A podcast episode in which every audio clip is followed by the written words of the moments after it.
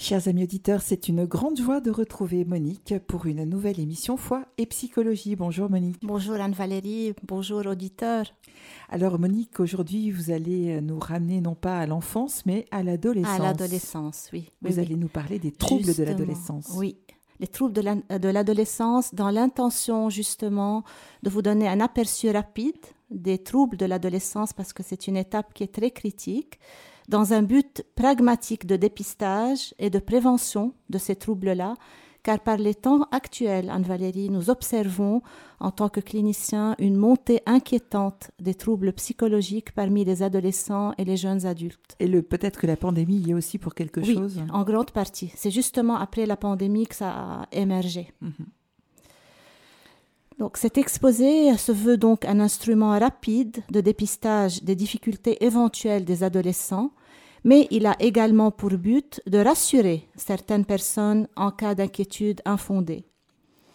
Son but n'est pas de se substituer au diagnostic d'un professionnel, mais bien au contraire d'encourager à prendre avis auprès d'un professionnel si le tableau clinique correspond à la description d'un trouble. Mon exposé ne constitue pas non plus un cours de psychologie ou de psychiatrie dans la mesure où les causes et les traitements ne sont pas abordés. Donc c'est un outil de dépistage. La dépression. La dépression que l'on qualifiait autrefois de mélancolie se définit comme un état de tristesse accompagné d'une souffrance psychique et d'un ralentissement psychique et moteur et même physique. On sent que la personne est ralentie, elle n'est pas comme avant. Elle s'accompagne le plus souvent d'anxiété ainsi que de pensées de culpabilité, de fatalité et de dévalorisation. Et chez l'adolescent, cet état peut être plus intense, justement parce que c'est un adolescent et que tout est intense chez lui. Le suicide, dans le pire des cas, est généralement causé par un état dépressif, d'où l'importance de faire un bon dépistage. L'adolescence peut être décrite à la fois en termes de dépression, mais également en termes de lutte contre la dépression. En effet, les adolescents présentent souvent dans leur comportement mais également dans leurs paroles, des éléments qui vont dans le sens d'une dépression. Cependant, le développement normal de l'adolescent implique un passage par des phases dépressives qui, sans être ignorées, ne doivent pourtant pas être vécues par l'entourage de façon catastrophique. J'ai juste une petite précision que j'aurais dû vous demander euh, dès le début de l'émission. L'adolescence, c'est la période qui couvre de plus ou moins de quel âge à quel âge? Est-ce que ça dépend déjà des filles et des garçons? Oui, actuellement tout est précoce, mais en général, on situe l'adolescence à partir après la puberté donc vers l'âge de 12-13 ans, il y a une entrée euh, franche dans l'adolescence et elle se poursuit jusqu'à l'âge de, 17 ans. D'accord, donc on attend que la puberté soit là pour déclarer un enfant qui devient adolescent. Oui, mhm. oui, oui. D'accord, merci. Le processus d'adolescence passe par des phases favorisant les sentiments dépressifs, car les remaniements normaux de cet âge passent par la séparation d'avec les parents, et les relations antérieures pour en instaurer de nouvelles. Donc il y a un deuil qui se fait à l'adolescence.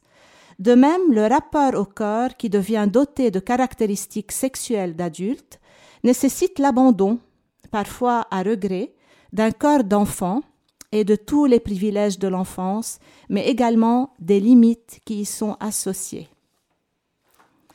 Les quatre signes à retenir de la dépression chez l'adolescent sont, je cite, ralentissement psychomoteur, donc moteur et idéique, donc c'est les idées aussi qui sont ralenties. Les signes physiques comme trouble du sommeil, comme un manque d'appétit, la tristesse et le désintérêt des choses qu'il aimait faire autrefois, une autodévalorisation, mais pas toujours, elle n'est pas toujours présente, l'autodévalorisation qui est plus présente chez l'adulte.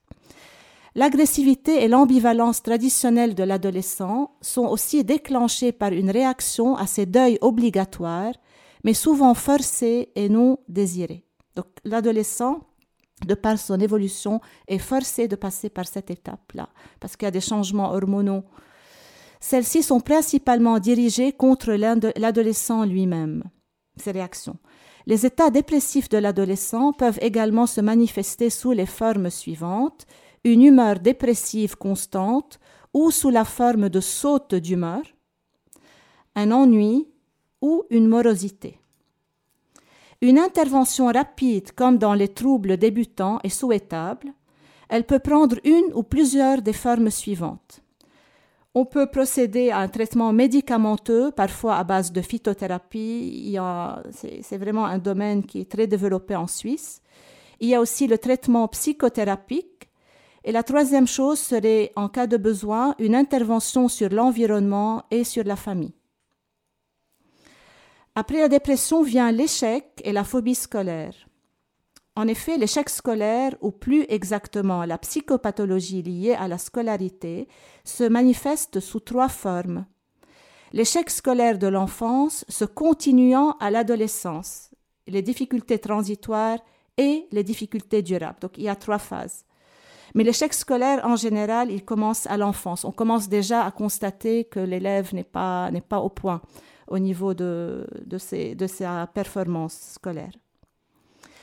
Dans l'échec scolaire de l'enfance qui perdure à l'adolescence, ceci est cité à titre anecdotique puisqu'il ne se déclare pas spécifiquement à l'adolescence, mais c'est une continuation des troubles déjà apparus dans l'enfance, comme je l'ai dit, et qui ont certainement été repérés depuis longtemps. Ces causes peuvent être soit des difficultés intellectuelles anciennes globales, soit de disharmonie cognitive, c'est-à-dire des déficits intellectuels partiels portant sur les processus de symbolisation. Ça, c'est compliqué, ça. Mais ça peut arriver aussi quand l'enfant il change de système scolaire.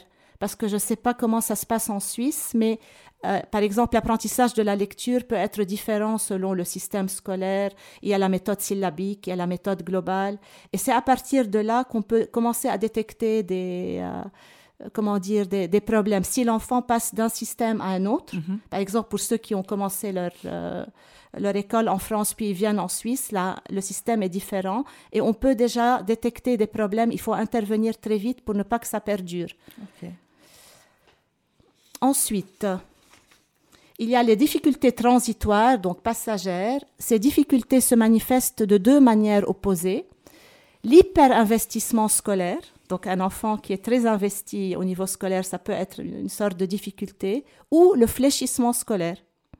L'hyperinvestissement scolaire se présente sous la forme d'un intérêt exclusif, ou presque, pour les études, accompagné d'une réussite au-delà de la moyenne. Donc c'est souvent des élèves brillants. Malheureusement, cet hyperinvestissement est généralement valorisé à la fois par les parents et les enseignants, alors que cette exclusivité accordée aux études peut présenter des caractères inquiétants. Cet hyperinvestissement se présente sous deux formes. Une crainte de sortir de l'enfance. L'adolescent contrôle étroitement son émergence pulsionnelle et se réfugie dans le domaine scolaire où il présente une maturité en décalage avec ses comportements enfantins par ailleurs. Donc il est très mûr sur le plan scolaire, mais sur le plan relationnel, il reste très immature. Mais ça, vous parlez des enfants euh, à haut potentiel ou pas forcément? Pas forcément, pas forcément. Ceci peut soit se résoudre spontanément pour aller vers un abord plus adolescent, donc plus normatif, soit se cristalliser sous une forme durable, assez inquiétante, pouvant durer toute la vie, soit s'inverser vers un laisser-aller qui entrave les apprentissages pendant quelque temps.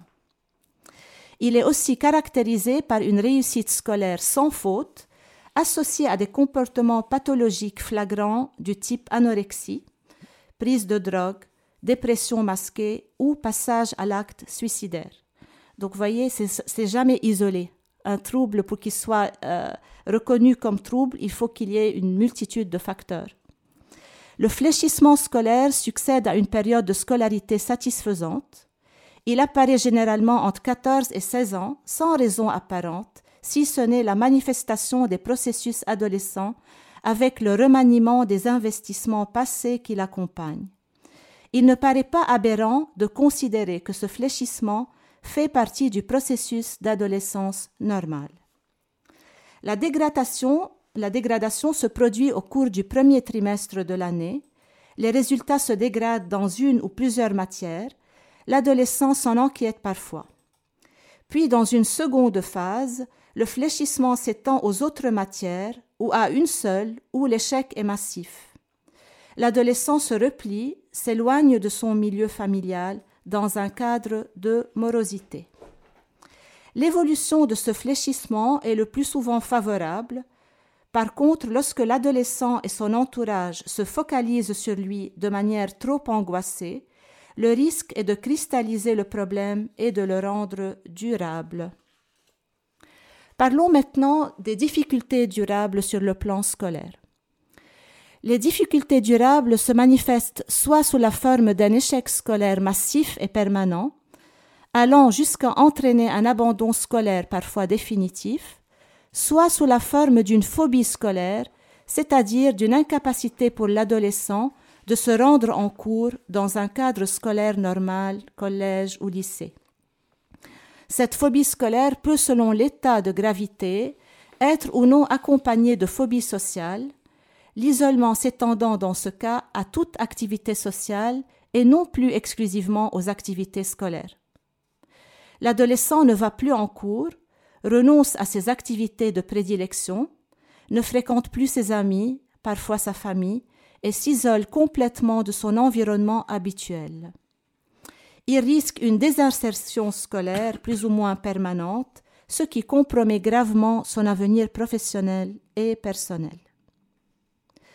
L'échec scolaire durable ne se manifeste pas sous forme de phobie scolaire apparente, il présente un tableau plus varié et plus flou dans la mesure où ses causes sont multiples.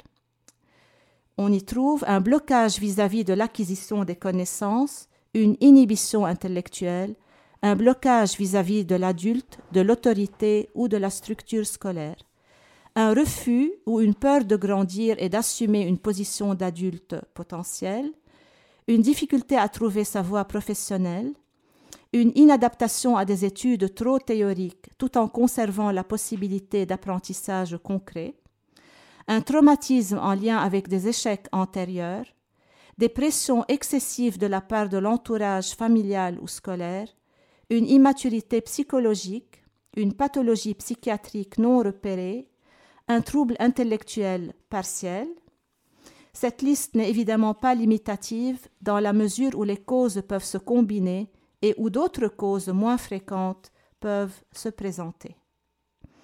De ce fait, l'importance d'un bon diagnostic différentiel effectué par un spécialiste de l'adolescence est à souligner. De l'identification des causes découlera l'adoption d'un axe thérapeutique ou éventuellement pédagogique adapté à la problématique singulière, individuelle de chaque adolescent.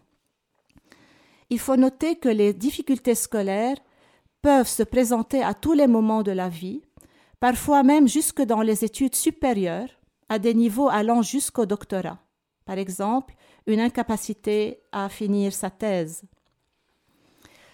Parlons maintenant de la crise d'adolescence. La célèbre crise de l'adolescence pose la question de la remise en question par l'adolescent des valeurs de sa vie d'enfant. Selon de nombreux spécialistes du développement de l'adolescent, cette crise de l'adolescence représente un passage obligé, quoique parfois discret, du développement de la personnalité de l'être humain.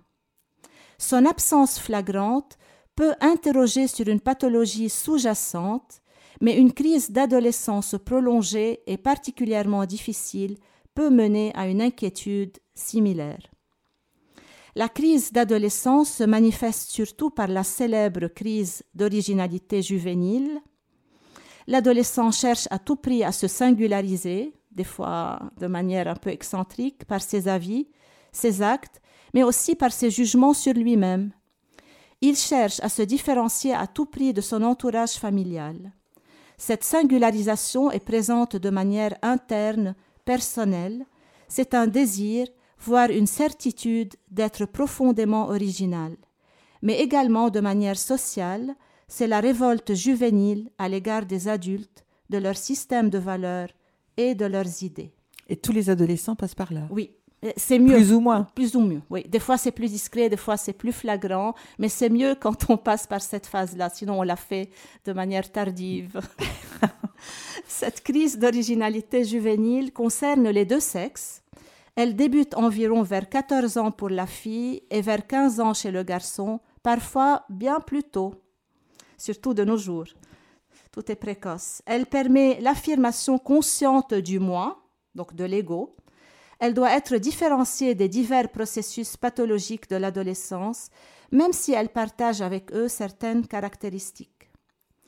Cette crise d'adolescence survient plus particulièrement chez les adolescents dont la vie intérieure ou sentimentale est riche, manifestant une excitabilité spontanée et un développement intellectuel brusque. Dans les crises juvéniles importantes, on peut décrire trois formes principales. La première, c'est la névrose d'échec, où les comportements se retournent invariablement contre le sujet et où le succès est refusé malgré un authentique désir conscient. L'échec scolaire et l'échec sentimental constituent principalement les domaines d'action de la névrose d'échec. Donc un adolescent qui est confronté à un échec sentimental serait plus enclin à avoir ce type de, de pathologie. L'inhibition qui se manifeste dans une grande difficulté à s'exprimer, une inhibition intellectuelle ou sociale, la crainte des rapports avec le sexe opposé aussi. Aussi, on trouve la morosité qui est proche de l'ennui de l'enfant, où l'investissement du monde en général est difficile.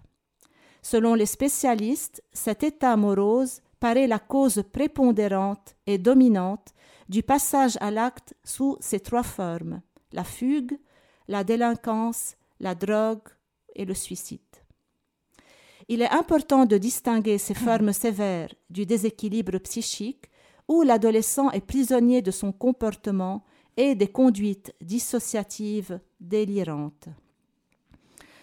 Je vais parler maintenant des conduites addictives et toxicomaniaques. Là, ça devient de plus en plus sérieux. Cette partie n'a pas pour but de présenter un panorama des produits ou des conduites toxicomaniaques. Il existe en effet des sites spécialisés auxquels il est possible de se référer pour cela. Cependant, il entre dans mon intention de donner des indications quant à la conduite à tenir en cas de consommation de drogue par un ou une adolescente. Et ça, je le répète, c'est très fréquent de nos jours. La question des drogues dites dures, c'est-à-dire l'héroïne, la cocaïne, le LSD, le crack, etc., mais aussi de l'alcool en dose importante, ne sera pas abordé dans cette partie dans la mesure où la découverte d'une telle consommation devrait entraîner une consultation immédiate auprès d'un spécialiste. La consommation d'une drogue, aussi douce soit-elle, ne constitue en aucun cas un acte anodin, même pris dans l'environnement actuel, relativement tolérant quant à la consommation de drogue comme le cannabis. C'est déjà faux de parler de drogue douce. Hein. Oui. Oui, justement. Un abus de langage, mais c'est comme ça que le, on le dit. Mais... Oui, oui, oui.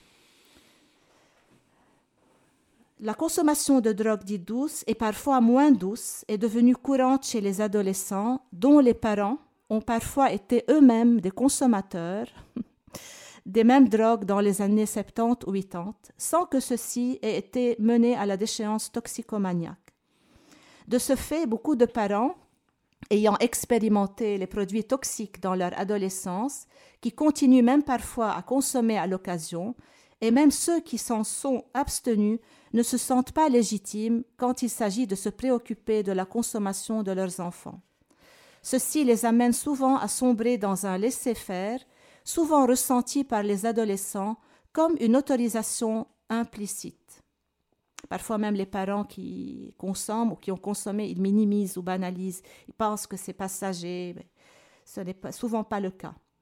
S'il convient de différencier expérimentation adolescente de dérive toxicomaniaque, il n'en reste pas moins que certaines consommations de drogues douces, douces peuvent se révéler inquiétantes à moyen et long terme, non pas dans la mesure où, comme le dit le professeur Daniel Marcelli, le cannabis serait plus dangereux que le tabac ou l'alcool, mais où son usage n'est jamais anodin. Une consommation répétée, même modérée, peut entraîner chez certains sujets fragiles ou fragilisés des effets qui doivent être pris en compte et tout adolescent est fragile. La question d'un usage de drogue doit impliquer la détermination des causes de cet usage, mais aussi de, de ses conséquences. autant un usage récréatif modéré et occasionnel, s'il n'implique pas de conséquences négatives majeures, ne doit pas être pris au tragique, autant un usage répété, voire régulier, cache sans aucun doute un certain nombre de problèmes qui ne doivent pas être ignorés par l'entourage. La nécessité qu'ont certains adolescents ou jeunes adultes de recourir à l'absorption de substances psychotropes est pour eux la solution à des problèmes sous-jacents que l'addiction peut éventuellement masquer ou atténuer provisoirement. Nombre de sujets consommant régulièrement des psychotropes tentent ainsi de soigner des symptômes psychopathologiques que la drogue ne résoudra certainement pas, mais qu'elle a toute chance à long terme d'aggraver. En effet, les sujets psychologiquement fragiles y verront l'aggravation de leurs symptômes, mais aussi pour certains une considérable augmentation du risque de décompensation majeure, afin, alors que d'autres plus stables pourront ne pas se mettre réellement en danger. Donc tout dépend aussi de la disposition de chaque adolescent. De même, un mode de vie centré autour de la consommation de psychotropes entraîne un risque non négligeable au niveau social. D'abord, il faut rappeler que la consommation de presque tous les psychotropes majeurs était jusque-là, il y a quelque temps, illégale ou soumise à des règles strictes, comme pour l'alcool, l'âge euh, où on tolère l'alcool. D'où les aspects légaux qui peuvent compliquer le tableau. De plus, la centration autour de la consommation a souvent pour conséquence un désinvestissement de la vie sociale, n'impliquant pas le partage du même mode de vie, mais aussi de la vie scolaire, universitaire ou professionnelle. Actuellement, la vente de certaines drogues n'est plus soumise à des règles et l'utilisation d'une large gamme de drogues est dépénalisée. Je tiens également à préciser que cette description n'a pas pour but de détourner de la consommation de drogue uniquement pour des raisons idéologiques, légales ou morales, mais aussi bien pour des questions médicales. La consommation de substances psychotropes augmentant considérablement tout en tenant compte de la variabilité extrême de la réaction aux drogues de chaque individu, elle augmente les risques de pathologies personnelles et sociales. Parlons maintenant des conduites suicidaires. Le suicide se place comme la deuxième cause de mortalité chez l'adolescent après les accidents de la route. Dans les troubles psychiques, il est la première juste avant l'anorexie. Près de 1000 adolescents ou jeunes adultes mettent, selon les chiffres officiels, fin à leur jour en France par an. 20 000 filles et 10 000 garçons tentent de se suicider dans la même période, dont 30% vont récidiver. Dans les 20 dernières années, l'augmentation du taux de suicide a été de 3,8% par an. Mais le taux de mortalité reste plus faible à l'adolescence qu'à l'âge adulte, 7,7 pour 100 000 contre 15,4 pour 100 000 chez l'adulte. Donc c'est le double chez l'adulte. Pour négligeable qu'il soit au point de vue statistique, 0,0077% de la population adolescente, ces chiffres ne doivent cependant pas inciter à l'optimisme. Il faut rappeler que la statistique s'applique au grand nombre, mais non pas à l'échelle individuelle où nous percevons les choses. Un adolescent mort est bien mort à 100%, même s'il ne représente qu'un sujet sur 12 987 de même âge. Les étudiants les plus concernés, selon une étude restée malheureusement unique depuis les années 60, sont par discipline et par ordre décroissant la médecine, la pharmacie, le soin dentaire, le droit, le commerce, sciences, électronique, lettres, psychologie, sociologie, art décoratif, art dramatique. À noter que les grandes écoles sont très peu représentées dans le classement des suicides. Est-ce qu'il y a une interprétation de ces chiffres, Monique? Sans doute, mais je ne peux pas faire une interprétation globale. La première chose que je, là on peut généraliser, c'est peut-être le stress ou en tout cas la quantité de travail qui est euh, la masse. La masse de euh, travail, oui, surtout pour ce qui est les études en médecine, en pharmacie, le droit, oui, c'est surtout ça. Donc les, personnes craquent. L'absorption médicamenteuse est de loin la plus fréquente, 90%, mais elle est heureusement fort peu efficace, à la différence de la pendaison, et du suicide par arme à feu. La phlébotomie, c'est le phénomène où on se coupe les veines, est elle aussi fréquente mais reste peu efficace et se caractérise surtout par les séquelles qu'elle peut laisser sur les tendons. Selon Bacler, le suicide peut avoir différents sens possibles. La fuite, donc c'est un désir d'échapper à une situation insupportable. La deuxième raison pourrait être le deuil, essayer de rejoindre un être que l'on a perdu. Une autre raison pour le suicide serait le châtiment pour expier une faute. Le crime, attenter à sa vie en entraînant quelqu'un d'autre avec soi. Le suicide peut être causé par un sentiment de, de vengeance, provoquer le remords d'autrui ou sa mise en cause, l'appel et le chantage pour faire pression sur l'autre, parfois le sacrifice pour une cause supérieure à sa propre vie, et aussi pour le jeu, ce qu'on appelle l'ordalie, pour éprouver le sens de sa vie, où ça passe, ou ça casse, comme le jeu de la roulette russe, par mhm. exemple. Ça, c'est typique chez, chez l'adolescent. Ou le jeu du foulard. Oui. Ah, ça, je connais pas. Ah. C'est quoi? Alors c'est le, le, fait de, de s'accrocher un foulard jusqu'au moment où on va s'évanouir. Sauf que ah. parfois ça va jusqu'à ah l'étranglement. D'accord, ok. Donc vous voyez, on joue avec le, le feu. voilà, on joue avec le feu. À noter que les quatre premières raisons, donc euh, je répète, la fuite, le deuil, le châtiment et le crime, occasionnent généralement des suicides bien plus graves et potentiellement plus réussis que les quatre suivants, donc la vengeance, le chantage, le sacrifice ou le jeu. La prévention du suicide et surtout de sa récidive est au centre de la préoccupation de l'entourage. La prévention du suicide est un art difficile particulièrement pour le profane et généralement pour l'entourage propre du sujet à risque. Les facteurs de risque majeurs pour un suicide sont un état dépressif durable, se manifestant par un effondrement scolaire, des plaintes corporelles, tendance aux accidents à répétition. Il peut être causé aussi par une montée de l'angoisse, la peur de craquer et être un peu emprisonné dans une impasse sans possibilité de, de s'en sortir. Et aussi une autre raison pour le suicide, c'est les ruptures sociales ou sentimentales. Voilà pourquoi un adolescent ne doit pas être exposé euh, précocement à des, à des euh, relations sentimentales, amoureuses. Il faut bien lui expliquer qu'il faut distinguer entre l'amour et l'amitié, privilégier l'amitié parce qu'il est trop jeune pour. Surtout euh, qu'à l'heure d'aujourd'hui, c'est plus simplement se tenir par la main, si je peux ah dire. Donc ça implique beaucoup plus dans la relation. Absolument. Donc les ruptures sont plus violentes aussi, j'imagine. D'où le rôle des parents d'être de bons éducateurs. La tentative de suicide de l'adolescent, y compris lorsqu'elle paraît peu inquiétante de par son modus operandi ou par ses motivations, elle, ne doit jamais être prise à la légère.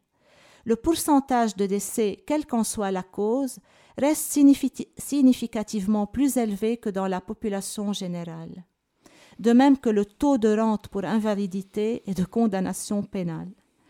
Le niveau de souffrance reste donc notoirement plus élevé.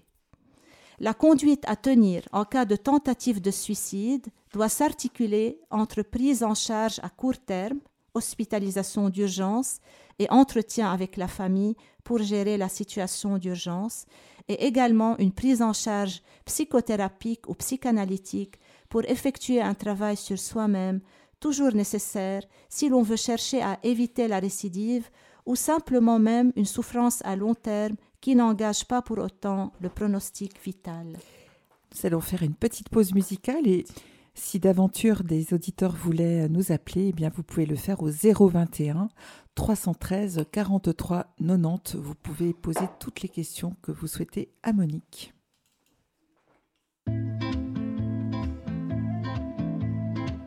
À l'ancien qui se tient penché sur le monde, à l'enfant insouciant perdu dans la ronde, à celui qui attend que vienne sa chance, au meilleur d'entre nous noyés d'indifférence, à tous ceux qui ont eu foi en l'avenir, même celui qui n'a plus d'espoir à saisir à tous ceux qui ont tant perdu mais nous demandent, dites-nous comment faire pour avancer ensemble. On respire, tout le monde respire,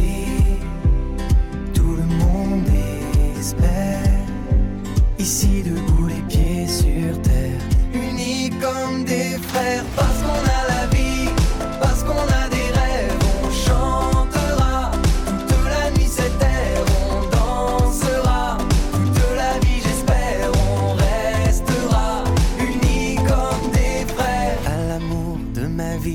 tous ceux que j'aime, à nos pleurs, nos sourires cachés en nous-mêmes à celui dont la nuance est forcée peut déplaire, à toi l'ami endormi sous le pain du cimetière, aux rebelles incompris, aux héros d'hier, de demain, d'aujourd'hui et à la terre entière, à tous ceux qui ont tant perdu mais nous demandent, dites-nous comment faire pour avancer ensemble. Tout monde respire. Tout le monde espère.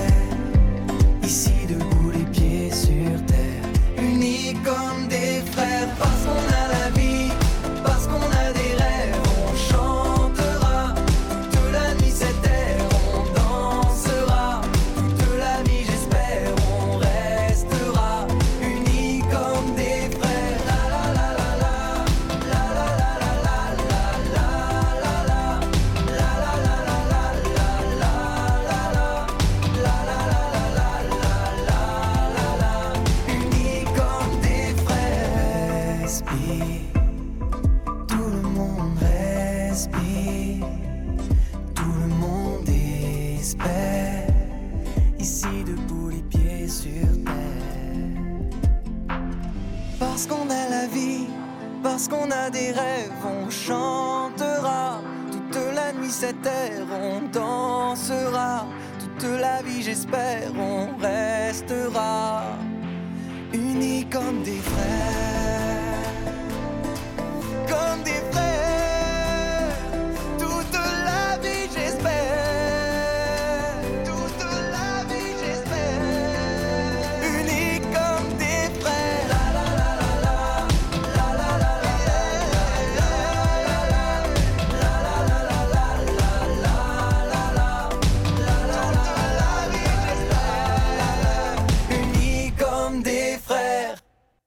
nous retrouvons Monique pour la suite de son émission sur les troubles de l'adolescence.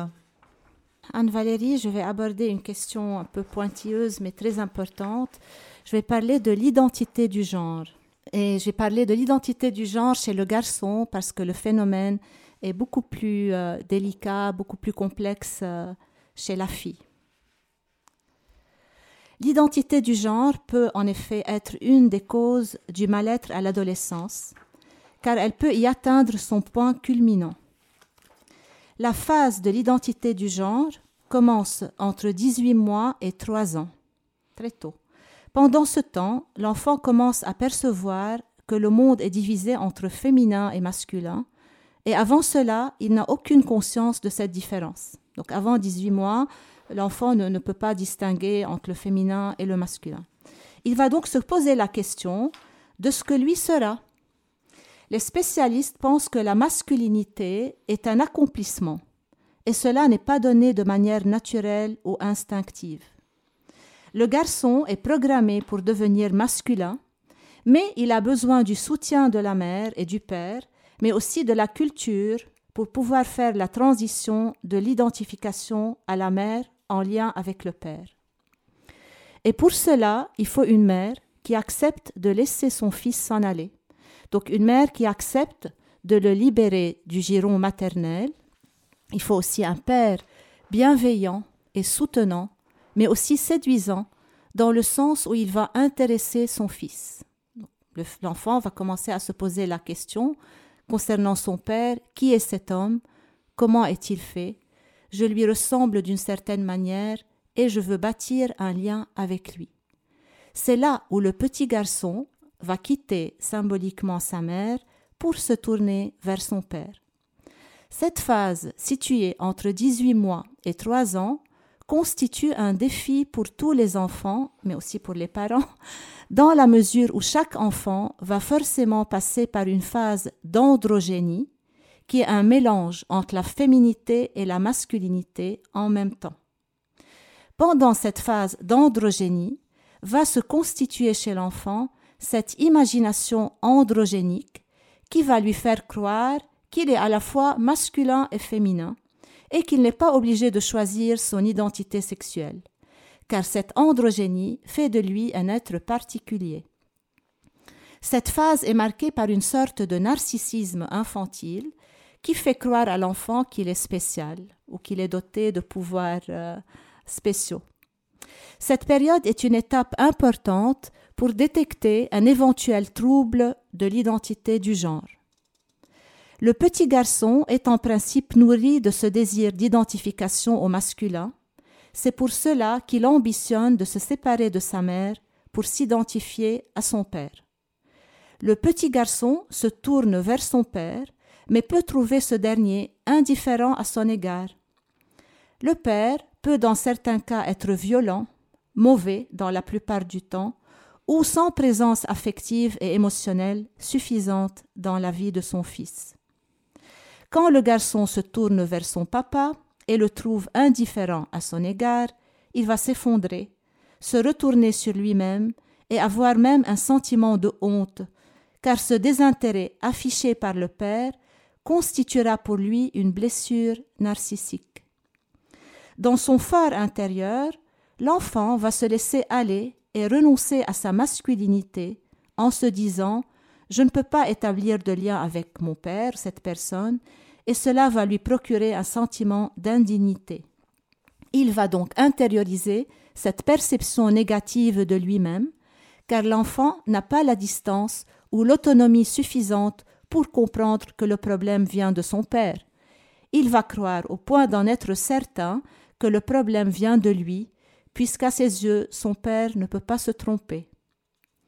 Le problème n'est pas dans la masculinité du garçon, qui est bel et bien un mâle puisqu'il a un organe sexuel masculin, mais le problème est dans comment il se perçoit. La place du père est primordiale, c'est ce qu'il faut retenir. Pour que le fils puisse au moment propice se désidentifier de sa mère et se lier à son père, ce dernier, donc le papa, doit être perçu comme détenant une place primordiale. C'est quoi une place primordiale? Cela veut dire pour un père d'être fort, mais en même temps clément, bon. Le fils doit pouvoir voir son père comme bon et fort en même temps. Si le papa est perçu comme fort mais mauvais, il serait effrayant, et cela risque d'altérer la relation fils-père. Et s'il est perçu comme bon mais faible, ce n'est pas bon non plus. Parlons à présent de la triade relationnelle classique entre le père, la mère et le fils, qu'on retrouve souvent en clinique chez les personnes qui souffrent d'un trouble de l'identité du genre. La relation entre la mère et le fils, dans laquelle nous retrouvons une mère trop impliquée émotionnellement, une mère dominante et possédant une très forte personnalité, alors que le papa est calme, en retrait, sans affect et ne s'exprime pas on y retrouve un garçon ayant une labilité émotionnelle, il est timide, possédant des dons artistiques et beaucoup d'imagination. Il faut peut-être préciser ce que veut dire l'habilité. L'habilité émotionnelle, oui. c'est-à-dire un changement dans les émotions, mais un changement qui est assez impressionnant, euh, qui peut se faire sur une journée, par exemple. On passe de, du rire aux larmes, de la joie à la colère. Donc on y retrouve un garçon qui, souffre de, de, ces changements émotionnels, qui est timide, qui possède des dons artistiques et qui a beaucoup d'imagination.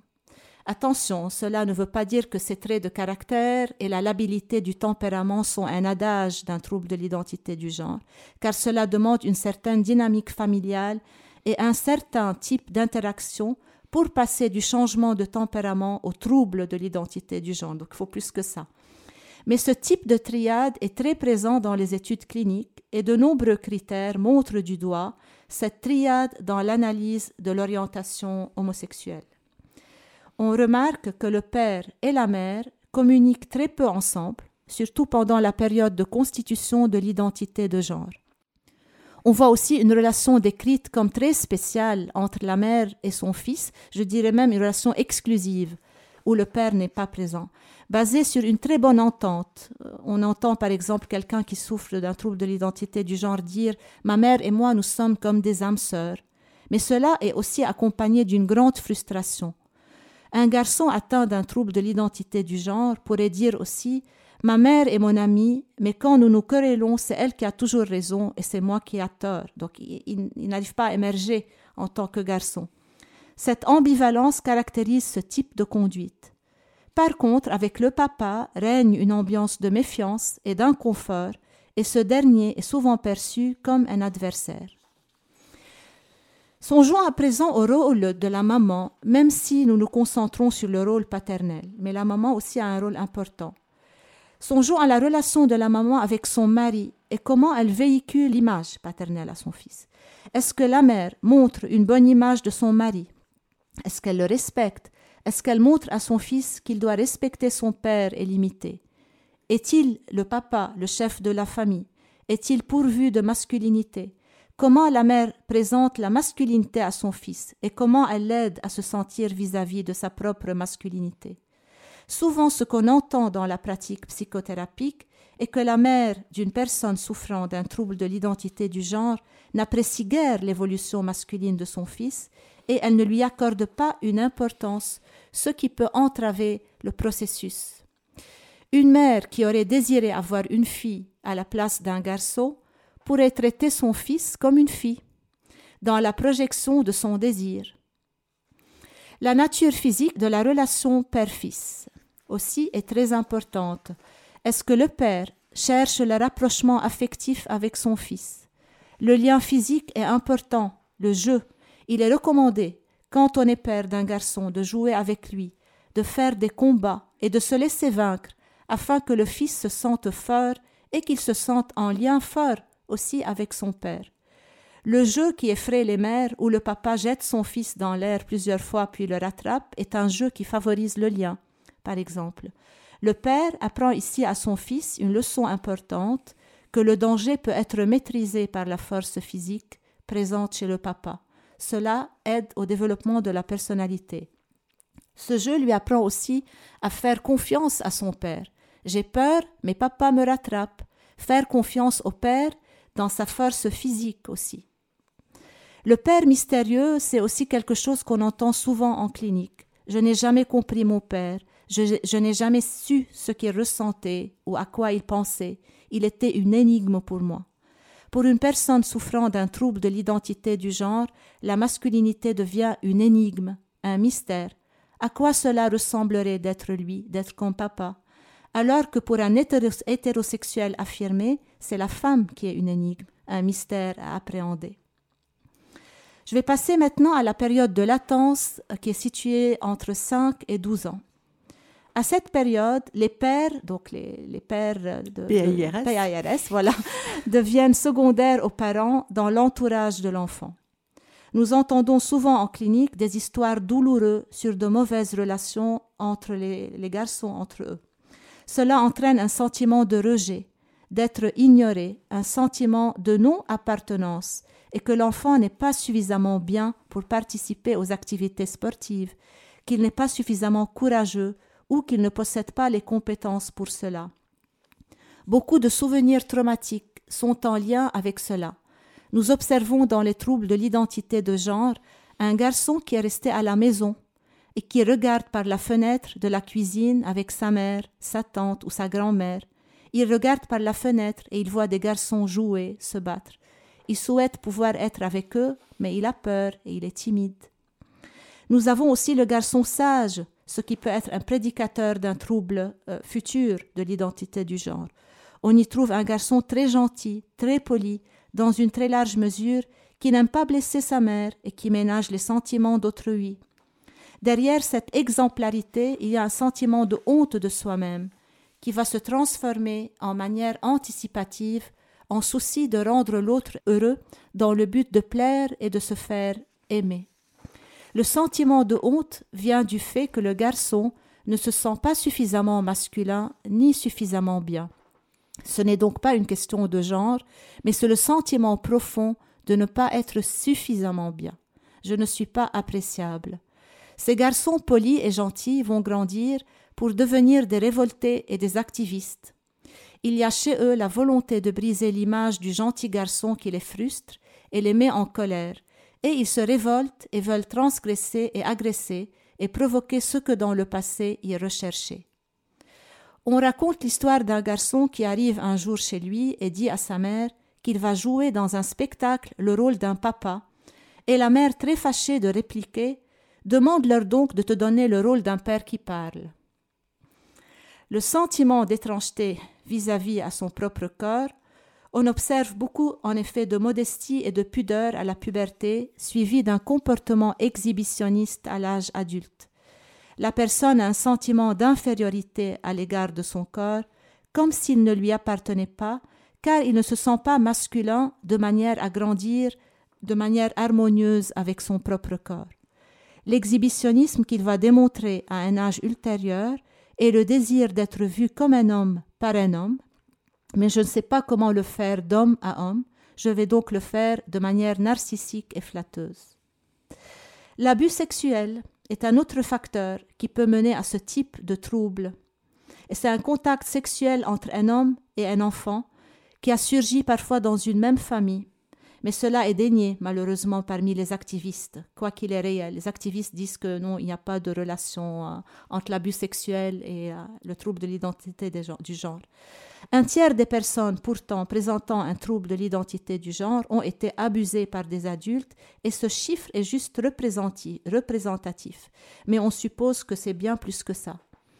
La littérature montre que dans l'anamnèse des troubles de l'identité du genre, on trouve très souvent des abus sexuels perpétrés par des adultes du même sexe sur des enfants. Que faire pour les troubles de l'adolescence?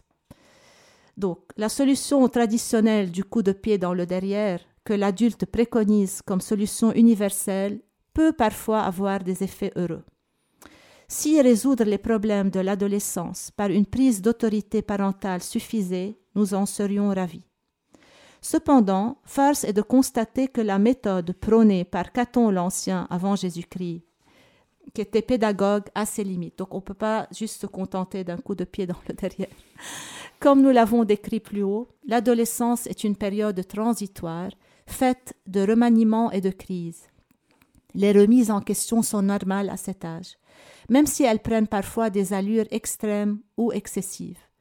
Cependant, il convient de ne pas oublier que l'adolescence est, du fait même de ses remaniements, une période de fragilité où débutent beaucoup de troubles psychiques. De fait, la plus grande majorité des troubles psychopathologiques débutent à l'adolescence, pour se prolonger parfois bien avant dans l'âge adulte. Et comme je l'ai dit, le trouble de l'identité du genre, on, commence à le voir bien, bien plus tôt. Une inquiétude modérée s'impose pour les parents dès que les comportements de l'adolescent semblent mettre en danger sa santé physique ou psychique, ou bien risquent de compromettre gravement son avenir. Par compromettre gravement son avenir, il faut ici entendre l'empêcher de s'épanouir harmonieusement dans sa vie personnelle et professionnelle, et non pas compromettre son entrée dans une filière prestigieuse, mais qui satisferait ses parents, mais pas forcément l'intéresser.